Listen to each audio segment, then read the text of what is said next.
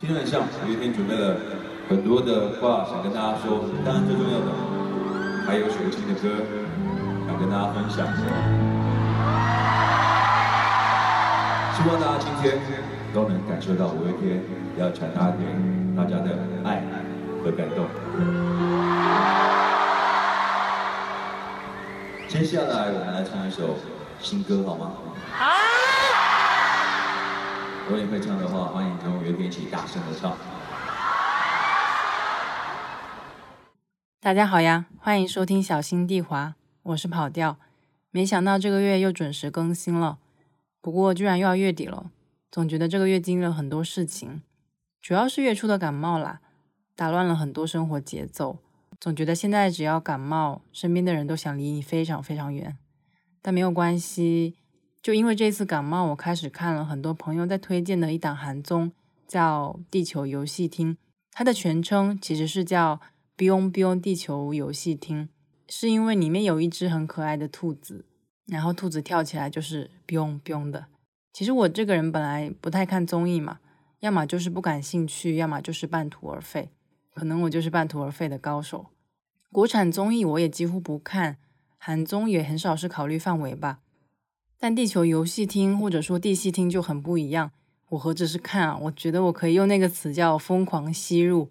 在感冒还没好的时候，我基本上吃每一顿饭都要打开它，可能就是我的下饭综艺了。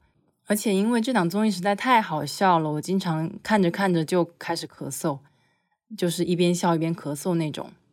现在感冒已经好了，它还是我很持久的下饭伴侣。当然啦，它不仅仅是一档搞笑的综艺，我也特别喜欢这档综艺里面的成员，有四个，而且是四个特别可爱的女孩子，她们会唱会跳，综艺感非常强，而且她们真的很有爱，然后歌也很好听，你就是看着她们互帮互助的感觉，会觉得特别美好，而且每次看完心里都有还挺强烈的一个感觉是啊，我想去关注他们的 ins，看他们的照片，听他们的歌，或者是其他的一些周边。后来我就突然意识到，这种感觉或者是有点像粉丝的心态，实在太久违了，好像是有点打开那种青春的潘多拉。我想到以前自己也是追过星的，但我一直觉得自己是一个非常不典型的追星人，对追星啊、粉丝、偶像这些词有着很复杂的情感。所以今天就想要和大家分享一下过去我追星的一些经历，也想讨论一下，比如说以我为例的话。我在追星的时候到底是在追什么？然后这个举例呢，我想要以一个我以前很喜欢的乐队为例，它就是九月天减去四月天叫五月天啊，真的好冷。嗯，然后最开始我想要先问一个问题，就是追星需要什么标准吗？我可以马上用脚趾头想出一个非常政治正确的答案，那肯定是没有标准。但是作为追星圈的边缘人。就我觉得很不典型嘛，每次看到一些大众媒体里的追星人，或者是我们说的那种混迹饭圈的人，我还是很能够明显的感觉到追星这件事不是每个人都会去说的。最近听了一期很有趣的播客，是一个英文节目，叫 You Are Dead to Me，这是一档和历史有关的播客，非常有意思。然后那一期里面他们就聊了十八世纪到二十世纪之间的粉丝文化。学术上还有一个词叫 fandom 嘛，f a n d o m，就是在描述这个现象。然后我听下来发现，现在的粉丝和两三百年前的粉丝在追星的时候其实没有很大的区别。最根本的就是 fan 这个词嘛，这个词它的来源其实和风扇没有什么关系，和那个有另外一个词叫 fanatic 狂热分子关系更大。这个其实和我们理解上的粉丝也很像。他们狂热、疯狂，见到偶像容易激动、尖叫，但我觉得可能是性格也有关系吧。我觉得我的情绪反应水平好像是低于同龄人的，所以如果别人见到偶像是这样啊，好难听，就是很尖叫的话，我肯定就是淡淡的哇一句，即使我心里有万千只小鹿在狂奔。我是一个很喜欢看演唱会的人。之前在看五月天演唱会的时候，常常会看到周围的人情不自禁的就开始哭。这个对我来说其实非常的困难。我有几次感觉自己在刻意营造一种“哦，是的，是的，我真的非常感动，我觉得我现在应该哭一下”的这种感觉，然后在那边挤眼泪。当然啦，一般结果都是挤失败了。所以我很承认我这方面能力不足。但这也让我反思，我到底是在演戏给谁看？现在回想起这件事情，真的觉得很不明白。正因为我有这种对追星人的刻板印象，所以会有时候无意识的就往那个方向靠。现在想起来，真的挺搞笑的。另一个追星的时候常常会干的事情就是花钱，对，非常经典的消费行为。但作为一个很抠门的人，就刚才我提到演唱会嘛，应该是我最大额的追星支出了。其次就是买专辑，然后第一次订五月天的演唱会门票，我印象非常深刻，是在第嗯初二或者是初三的时候，有一次上自习，没有记错的话，应该是当时有四个人吧，除了我以外，有一对情侣，还有一个男生，那个男生就偷偷躲到桌子底下打电话，那个时候手机应该是不能带的啦，但老师不在嘛。电话打开，直通这个售票的热线，就订了四张票，一张一百五吧。那时候演唱会门票真的很便宜，不过便宜的代价也是位置非常的远，基本上就是距离舞台最遥远的那个球场后方的位置。但是那个时候也只掏得起这个钱。现在想起来还觉得那个演唱会的时候风好大好大，一边听演唱会，身边还有一对情侣在那边抱着，那个画面就非常印象深刻。但那个是我第一次看演唱会嘛，体验真的很棒。虽然坐得非常远，但是当你非常喜欢的乐队在距离你一公里外的地方唱歌给你听，已经很近了，就像是把那个浓缩在专辑里面的精华泡开，音乐的节奏才能够延展开来，就填满一整个体育场。那个感觉真的是实打实的在充电。我也是那个时候才学习到了四个字，叫呃五个字五个字，叫为信仰充值。是不是信仰？我其实不好说。现在想起来，但是只要有机会，就会那种不管你的钱包鼓不鼓啦，火速的就下单演唱会抢票，或者是给他们的专辑付钱。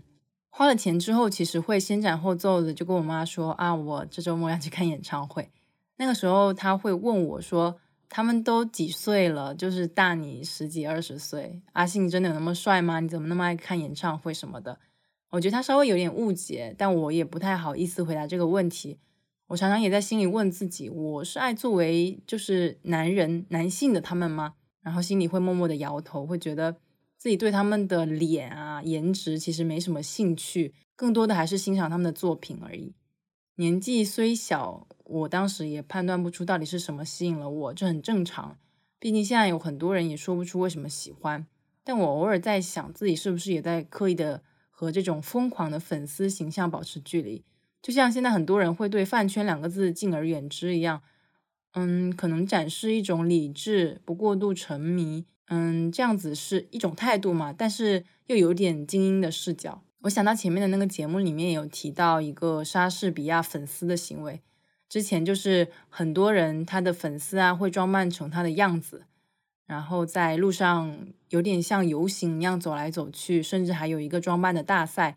后来就会有人来批判这种行为嘛，说哼，你们不过是在消费他这个人而已，而不是真正的在很有深度的关注他的作品之类的。可能追星也分人吧，有的人就是非常大方的在欣赏一个人的外貌和姿态。就是愿意做那种一个中性词比较肤浅的粉丝，但其他人也会通过享受他们的作品来产生一种知识上的连接，作为一个所谓的懂他创作理念的人。不过，当然这种就是谁也最好不要鄙视谁。如果没有谁是真的粉丝，那么也没有谁是假粉丝，对吧？我觉得有些事情肯定还是说起来简单，做起来难的。一旦你进入了粉丝的社区，看到大家为你的偶像做的事情，其实心里肯定稍微有点卑微的感觉。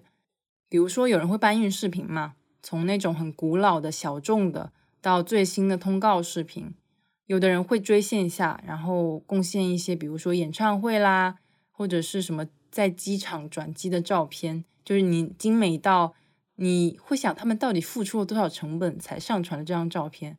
还有人会根据那种照片去画一些 Q 版的图啊，或者是其他的手绘图。也有人会收集一些内部的梗，在合适的时候发出来，比如说某个成员生日的时候啊，或者是那个团体的什么周年庆之类的。每次有类似的这种时候，我都觉得有一堵墙，就仿佛我和打引号的真粉丝之间那堵墙在展示一种我的格格不入，在一直在反复的说明你不属于这里哦。因为我能做什么呢？就是论资源，我是没有门路；论一线消息，我也没有别人快；论内部梗，拜托，我连团队成立日和五月天每个人的生日都是花了非常久才记住，偶尔没记住的时候还会蛮惭愧的。对不起，阿信、怪兽、玛莎、石头、怪友，记住你们的生日真的是不容易。我总是要看一下附近有没有我真朋友的生日，然后才会叮想起来，哦，好像是某一个成员最近要生日了。我能为这个社区做的事情其实几乎没有，我连把头像改成和他们相关的图都不太愿意。有少数能证明我是五月天的歌迷的事情，是我能在每一个放他们歌的场合里马上做出反应，并且骄傲的告诉别人这个是五月天的歌哦。高中的时候还会和班级一些资深的舞迷玩一个游戏，就是播放任意一首五月天的歌。看谁最先猜出来。说真的，我真的很爱这个游戏。一个是我的胜率确实挺高的，第二个就是就算输了也没关系，你能够听他们的歌，诶，这个已经是一件很开心的事情。在还有阅读笔记作业的年代，我还有一本特别的笔记本，上面就写了很多关于五月天歌词的感想或者是一些解析。现在想起来，真的觉得蛮神奇的。我的语文老师居然可以允许我的这种粉丝行为。用自己毫不成熟的眼光去写啊，这句歌词是这样那样的好，为什么打动我？或者是里面写的是哪一种价值观？所以那个其实是我融合了抄歌词的本子和阅读笔记的一本非常珍贵的笔记本。现在它还乖乖的躺在我的家里。所以我在追星的时候心态还是蛮复杂的。是的，我是付出了一些钱、时间和精力来了解和欣赏这个基本上和我本来毫无关系的几个人。但我和同样喜欢这些人的一大个群体还是有点距离，也不是说我一定要融入啦，但是那个隔阂有时候就会让我有点惧怕承认啊，我是五月天的粉丝，特别害怕他们突然考我哪一个知识点。我觉得这也是小镇做题家的一个心态。虽然我没有办法融入这个群体，但是我还是非常感谢这个群体里面有一些人做的一些事情，因为我能在里面感受到一种创造性。你可能会问，粉丝有创造性吗？他们难道不是无脑追星？特别是一些女性会受到这样的批评。其实男性也花了非常不少钱啊，就是他们偶像的什么手办、周边、足球比赛的一些门票、衣服、明星的球鞋，哪一个到底是便宜的？只是媒体上呈现的那种狂热爱消费的粉丝形象，真的是以女性居多。你会听过很多像站姐，但你不知道站哥是谁。你有听过很多女友粉、妈妈粉，但老婆粉这个词就呈现的特别少，所以我还是觉得粉丝绝对是不分性别，这些行为常常也是不分性别，只是哪一方可能被呈现的、被表现的更多而已。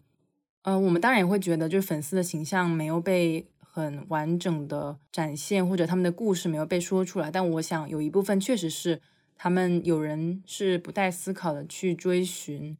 把偶像当做那种人生标杆去沉迷，或者是去大量的无止境的消费，这个已经成了很多人对追星族的刻板印象。但你要看到里面有很多，就是或者说衍生出了非常有意思、有创意的故事。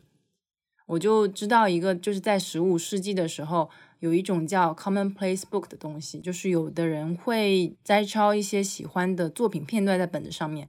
正因为当时印刷术什么的还没有普及，这种本子就会在几个喜欢同一个作家的人之间流传，他们会互相分享欣赏的片段。我知道时候就觉得哇，好聪明啊！因为这不仅仅是一种作品的分享嘛，还是一种表达自我身份认同的形式。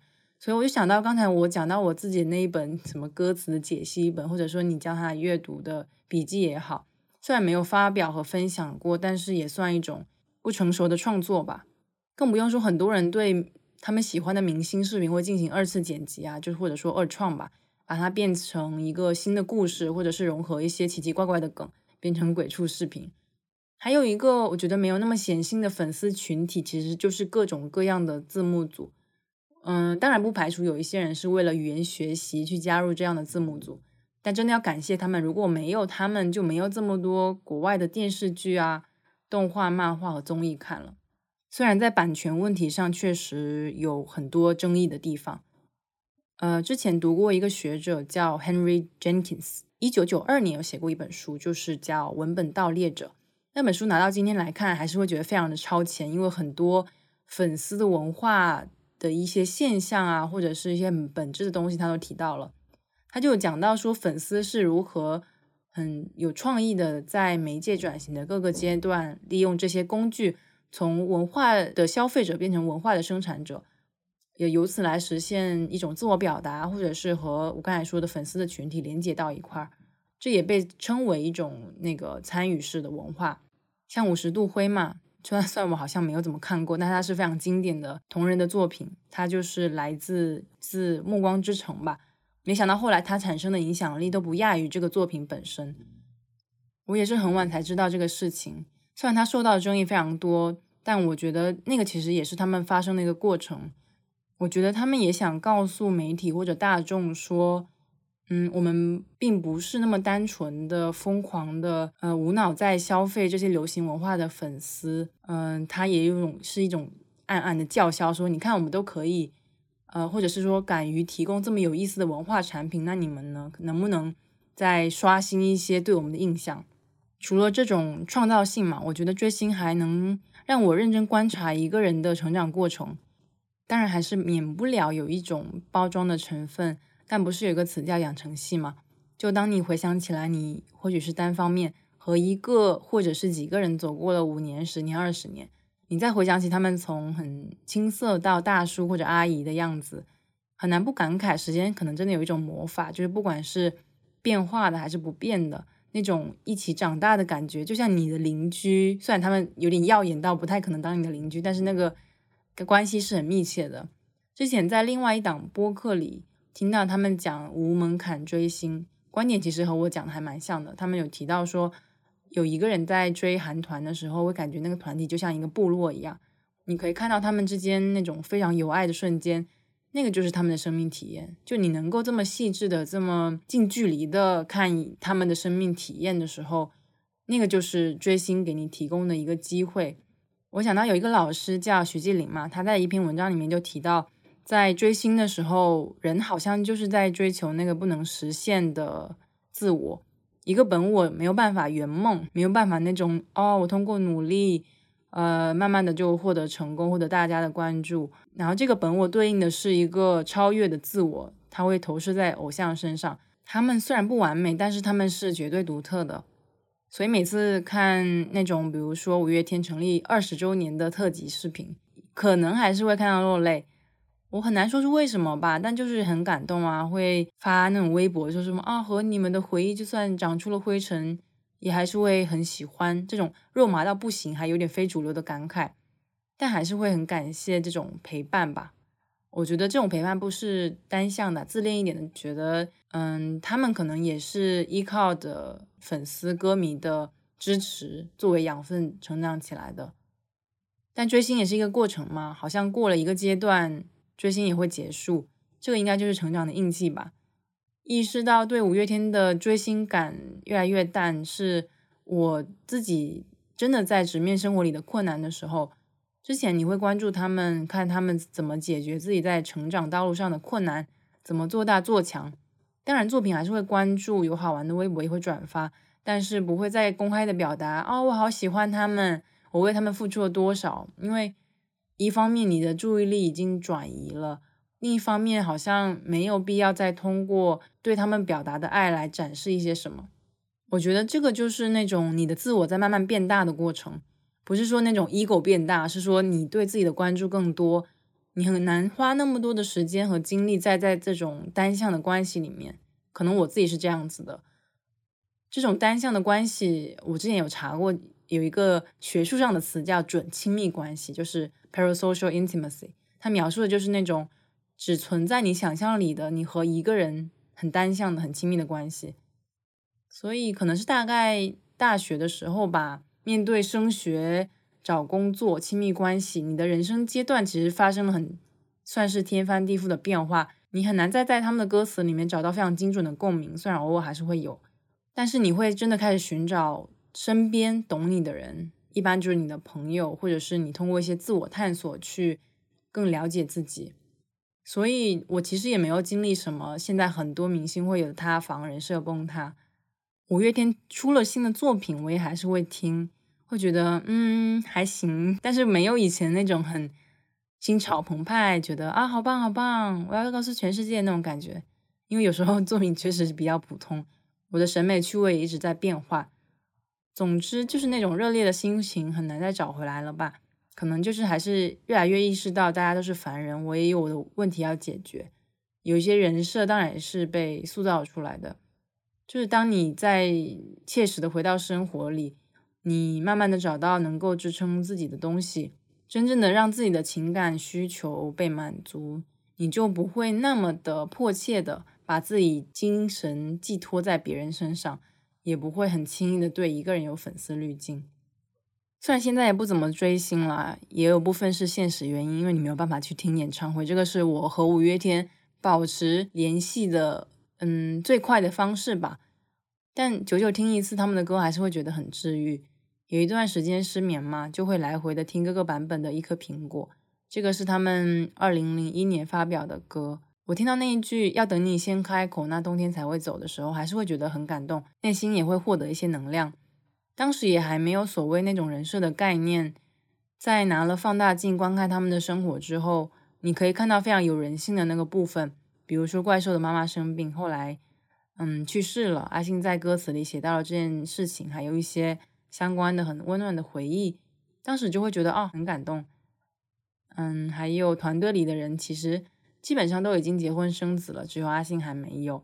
他自己一直也有一些绯闻，但当时就觉得，不管他的对象是谁，性取向怎么样，看到那一些对他阴阳怪气、讲他坏话的人。你还会就是有点想回击的心情，说他开心就好，关你什么事儿？所以从追星这件事情上，还是会获得一些很珍贵的想要捍卫一个人的心情。我很高兴我追过星，我也很骄傲我追过星。虽然不知道下一个追的星是什么，也对自己愿不愿意付出这么多心力抱有怀疑的态度吧。但回忆起来，自己也算是狂热过，会觉得无条件支持你，没有再期待他为你付出什么。你只是很单纯的欣赏一个人本身，或者是他的作品，确实是一件非常难得的事情。我觉得有点肉麻，但可能说是一种爱也不为过吧。最后呢，想要分享大家一封信，是一个很有名的歌迷写给一个很有名的偶像的信。这位歌迷呢是陈绮贞，然后这位偶像是陈升，他称呼陈升为“亲爱的偶像”。亲爱的偶像，我从高中开始听你的音乐。某一年夏天，我在朋友的车上第一次听到你的歌。年少的我第一印象，这人怎么这样唱歌呢？说不上好不好听，爽朗的歌声竟难以虏获少女的心。毕竟从未被社会束缚过的我，当然也不懂和自己私奔的快活之处。而朋友近乎解体的车，缓慢、傲热又有些微妙的尴尬气氛，就在对一首一首的歌曲评头论足之后，时间于是打发了。在你跳脱飞扬的歌声中，青春也打发走了。一次意外误植了心中爱情定义的邂逅。我在朋友的家中看到了偶像另一块的录音带，走不进别人的心，却意外的走进你的抒情里。我几乎快要执着的爱上不优越的惨胜和平凡。夜深人静，依附着歌词揣测。我知道迷恋的不是你的具体，而是你弥补了无法满足的生活条件，空洞无秩序。代替我提供了一切不顺遂和不快乐的理由，我掉进了你那个世代共同的温韵里，那种再怎么哀怨愁苦，依旧要抱着期待和关怀。我也间接的爱上了所有人的脆弱和敏感，提早在苦涩中提炼真正纯粹的甜美。纵然甜美不该只从此处才能被完整提炼，关于如何在深蓝海洋的冷峭静默里，如何在远方国度目的流浪，冲动而起的叛逆冒险。甚至在杯酒交错的短暂时光，或只是单纯的与一位推拿老师傅的惬意交谈，很慢才成熟的我，缓缓地意识到，除了对勾勒不出的未来无能为力之外，美好其实无处不在。比起少女幻想式的哀愁体验，所谓真实人生还可以怎么过？在我心中缓慢成型的你，也为我画出疯狂和理智的界限。任何人看你自由的在这两方空间来回走着，很难不回头想想自己干涩的人生。从不曾主动搜集你资料的我，竟也在这些有音乐和歌词和一些你的荒唐消息拼凑出了完整有机的具体。你至于我的偶像地位于是成立。最初曾在士林费河道看了你的演出，后来开始参加跨年演唱会，也曾听说你会出现在某一间我常去的公寓隔壁。括号后来证实是谣言。括号完，终于我还是贴着墙听隔壁的动静。我的最疯狂也仅止于此。不过我当然知道偶像不是人当的。一般来说，偶像可以素颜，但要有一些基本的原则：不公开恋情，不能有脱序行为；偶像不该乱发脾气，不能人间蒸发；不会让人恐惧，不能随便改变，不能一成不变；凡事客气满意，给得起每一个不分青红皂白的微笑和拥抱。总之，偶像不该是人。偶像至于凡人，就应该是尽量延迟我们粗俗的幻灭时间。偶像看起来就该是一个牢笼或惩罚，因为我曾攀附在你身上，与你一同飞翔，才紧握到的自我认同，那种快乐和害怕坠落的刺激感受，全因为你而起的。可千万别把我摔落。但怎么办？我想到的每一样，每一样，都在我为你建构完美之前就已经错过幻灭的时机。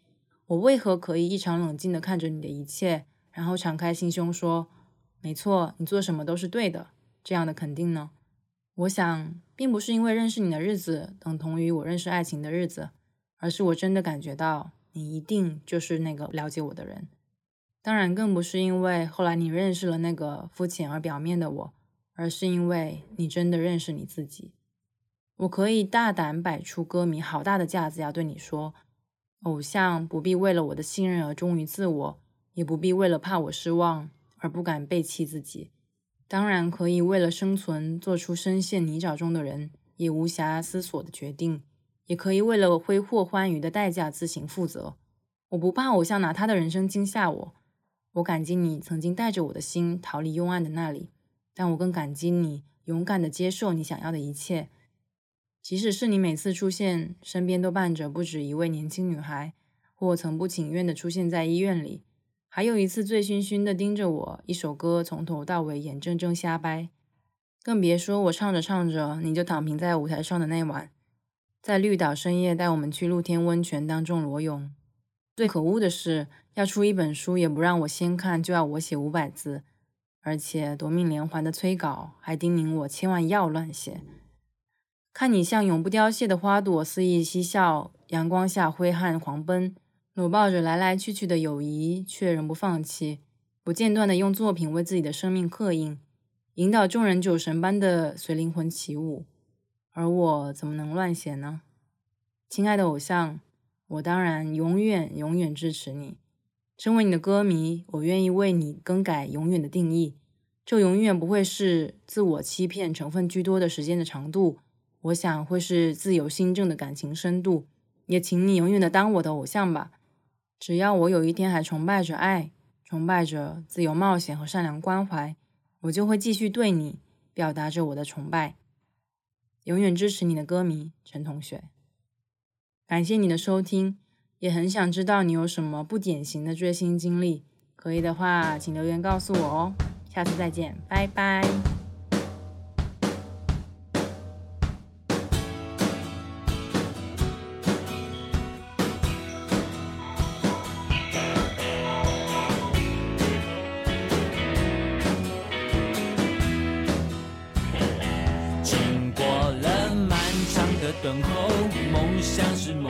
我还是一个我。那时间忘记挽留，最美时候不经意匆匆的放过。曾经想拥抱的彩虹，盛开的花朵，那纯真的笑容，突然有风吹过，那一转眼只剩我。我人世间的那些愁，他为什么要缠着我？到底这会是谁的错，还是我不放手？哦，人世间的那些愁，这世界给我的诱惑，这是不是要告诉我，潮起终究潮落？